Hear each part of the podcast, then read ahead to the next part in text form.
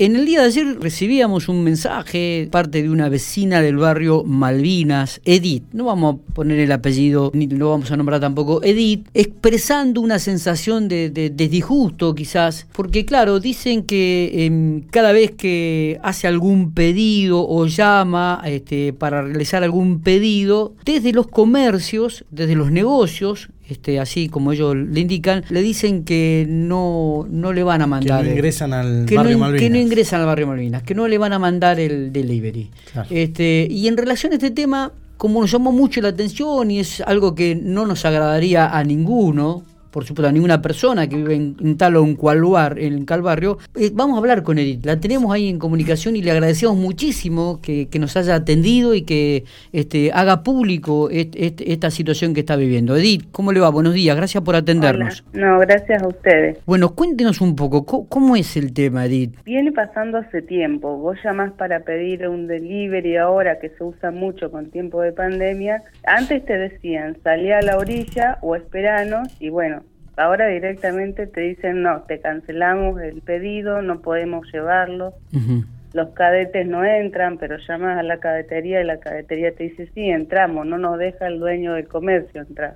Claro. Ah, no, no sabes qué hacer porque te encontrás con... Yo, por ejemplo, permiso para salir más que hacer mandados no tengo ahora, entonces uno se maneja con delivery. Sí, sí, como la mayoría de la gente, como la mayoría, sí. Muchas veces que encarga algo y dije, bueno, mándamelo por favor a través de un delivery, a través de uno de los chicos de, de, de, alguna... este y, y, esto, que ¿desde cuándo hace, me decía que de hace rato, de tiempo que lo están viviendo ustedes? están Sí, hace, hace muchísimo tiempo viene pasando. Pasa que ahora se nota un poco más porque con el tema de pandemia la gente está muy pegada a los deliveries llamás y enseguida cadete, es así, evitas salir. Yo, por ejemplo, yo puedo salir, pero imagínate la gente grande del barrio que no puede y, necesita sí o sí que alguien le haga los mandados. ¿Estamos hablando del Malvinas rojo o amarillo? El Malvinas rojo. Bien. el Malvinas rojo. Bien.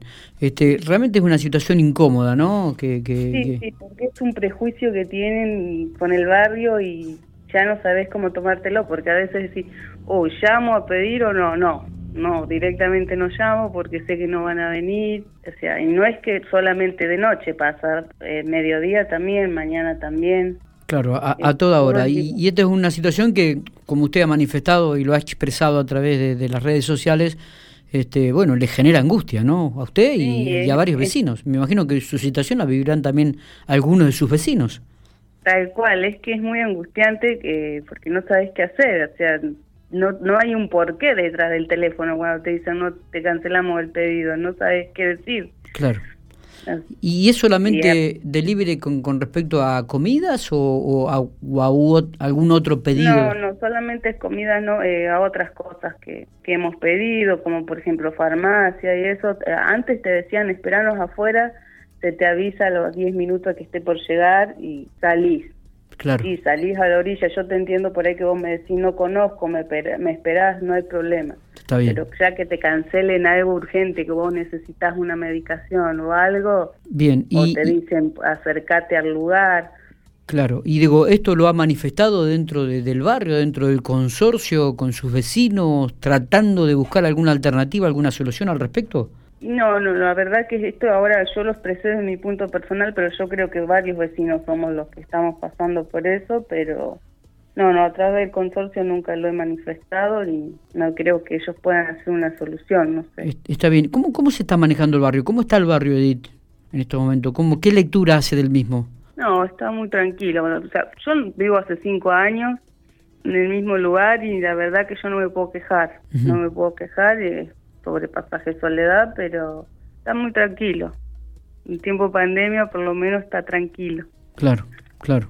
Este... Pero, o sea, lo que yo me quiero expresar es el prejuicio que hay, o sea, te toman el pedido cuando decís Malvinas directamente te lo cancelan. Está. Este, sí, realmente nos llamó muchísimo la atención ayer, este, evidentemente a nadie. Eh, Yo ayer decidí mandarlo porque fue tremendo. Te voy a contar la situación. Llamamos a cinco lugares distintos y los cinco lugares nos dijeron no. Y era mediodía. Nos dijeron no porque no entra en Malvinas y ni siquiera va a la salida. O sea, yo tampoco lo iba a esperar afuera porque no, no venía directamente. Claro, claro, claro. Y esto desencadenó su, su pedido, ¿no? Esta angustia que le ha, le ha, generado y que evidentemente no solamente usted, sino varios vecinos del barrio Malvinas Rojo eh, lo, lo, están viviendo. Tal cual, porque inseguridad en sí hay en todos los barrios, o sea, mm, porque justamente porque es Malvina no vas a venir, no me vas a, a traer las cosas, es algo ilógico, no no sé cómo explicártelo. Está, no, no, está, está perfecto. Por eso digo que nos había llamado mucho la atención, eh, a, nadie a nadie nos gustaría tener este tipo de, de situaciones o vivirla, este tipo de situaciones que de repente uno llame, haga un pedido por una necesidad, en algunos casos puede ser comida, pero en otros casos, como usted dijo, es un remedio que por ahí un familiar, un amigo, o el esposo o el hijo puede necesitar en forma urgente y que de repente uno se encuentre del otro lado con que le digan, no, mira, al barrio Malvinas no entramos, este, no, no vamos a enviar, cancelamos el pedido. Realmente es una situación eh, nada, nada agradable y, esperemos que a través de, este tipo de diálogo y de este tipo de que se, se da a conocer, eh, comiencen a encontrarle soluciones, Edith. Vale, muchísimas gracias por, por escucharme. Por favor, gracias a usted por estos breves minutos, pero queríamos tener en el aire y queríamos que la audiencia, la sociedad, eh, la escuchara de, las propias palabras, ¿no? De, aquellos que, por ejemplo, escriben y que muchas veces por ahí no se expresan y uno dice, este, no, vamos a tener ahí, porque me parece que es bueno que la escuchen de su propia boca, de su propia palabra, esta sensación y esta angustia en que están viviendo varios vecinos del barrio Malvinas. Abrazo grande y gracias por atendernos. No, muchísimas gracias a ustedes. Esperemos que encuentre la solución. Sí, gracias.